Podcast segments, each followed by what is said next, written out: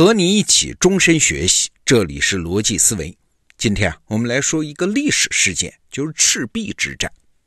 三国历史当中，这应该是最著名的一战。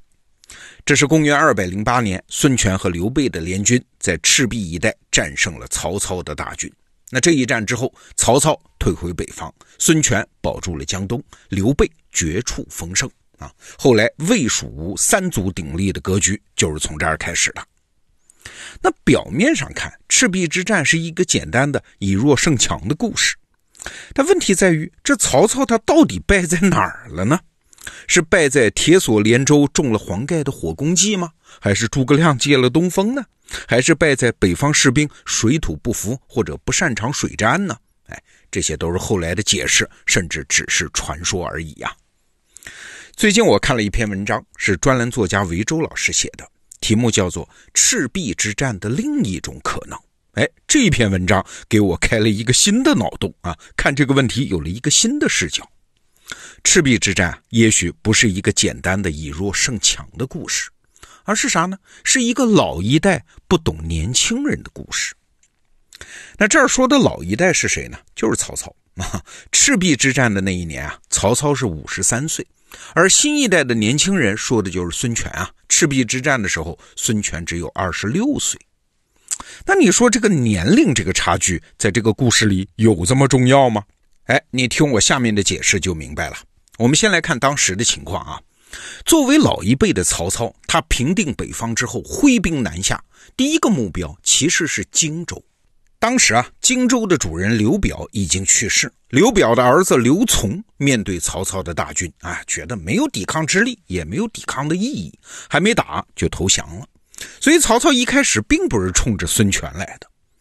那等到曹操兵不血刃拿下荆州之后，就想：哎，这个模式好哈，不用打就能赢。这个模式能不能复制一下呢？那于是他才有了讨伐东吴的念头。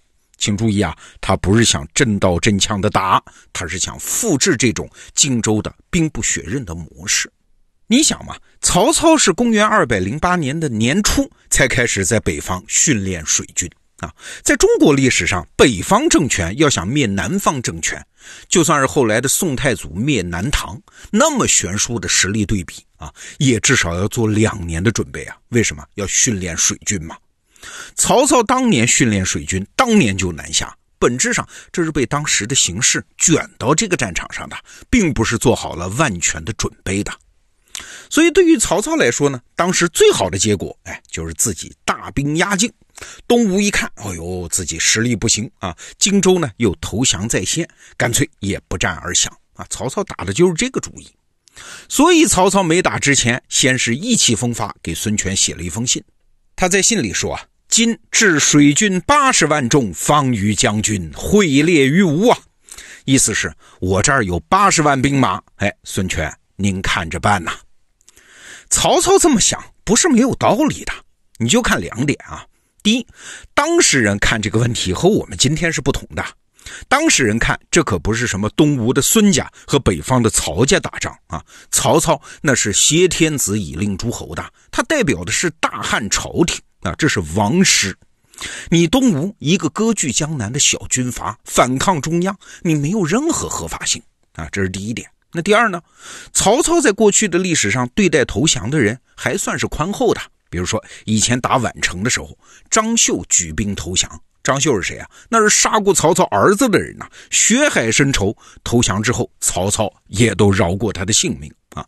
那近在眼前的例子呢，是荆州的刘琮，投降之后不也是能活命吗？啊，那于情于理，你孙权有什么道理非要顽抗到底呢？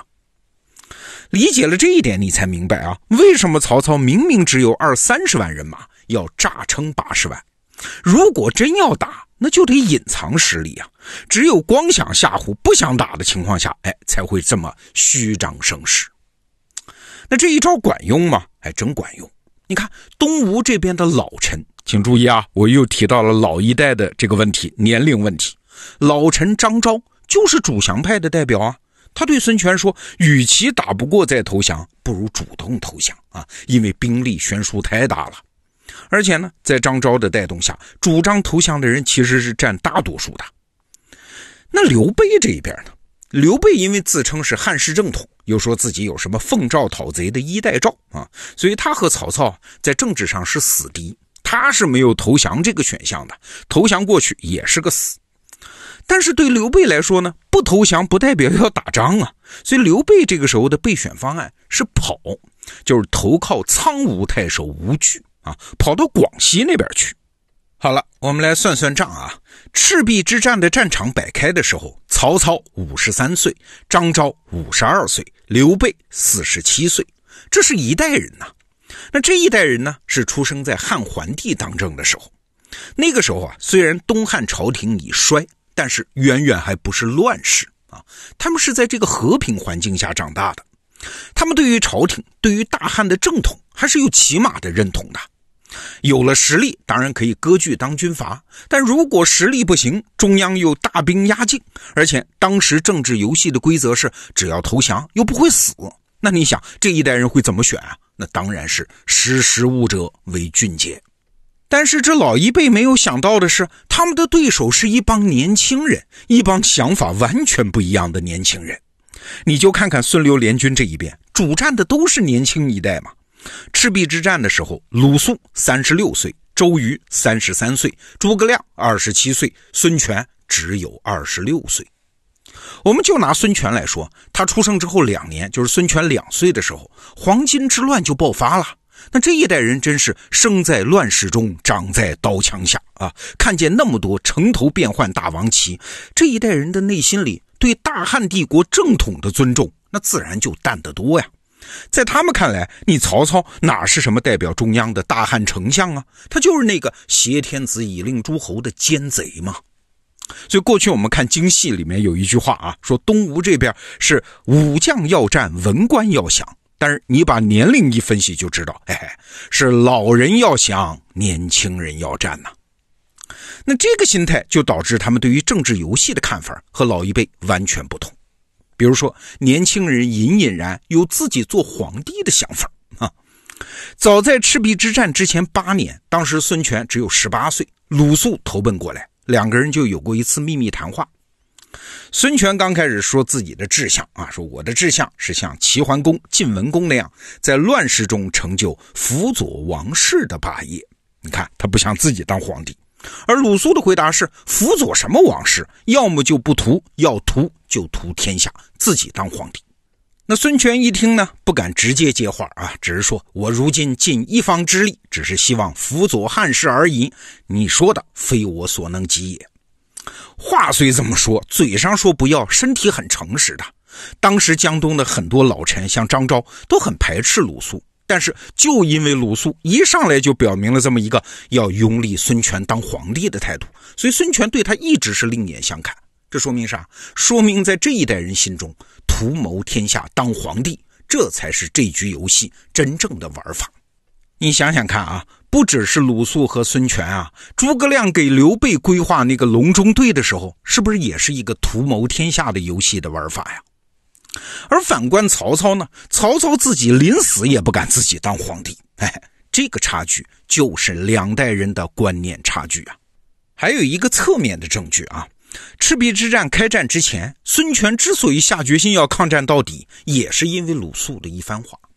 鲁肃说：“我们这些当臣子的投降了曹操，还是照样做官，吃香喝辣；唯独你孙权投降了之后，你就什么都没有了。”将军迎曹，欲安所归呀！你要是也投降曹操，你想想你的结果是啥？这段话很值得玩味的。什么叫什么都没有了，欲安所归呀？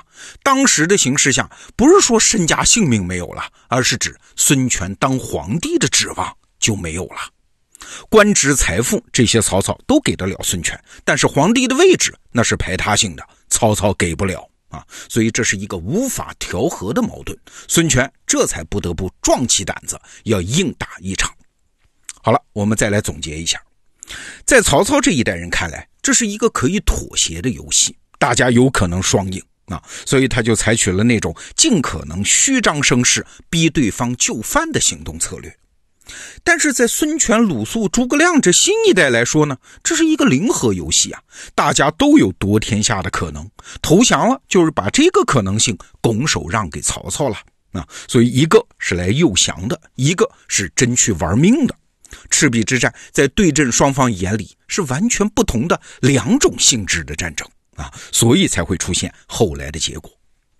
那这种事情在历史上总是不断的重演啊。老势力在按照自己熟悉的规则玩着自以为稳操胜券的老游戏，而新势力呢，按照自己对世界的全新理解，喜欢出其不意的舍命一搏。这谁输谁赢啊，倒是不一定。但是历史往往会因为这样的大反差、大误会出现大转折呀。好，这个话题我们就聊到这儿。逻辑思维，明天见。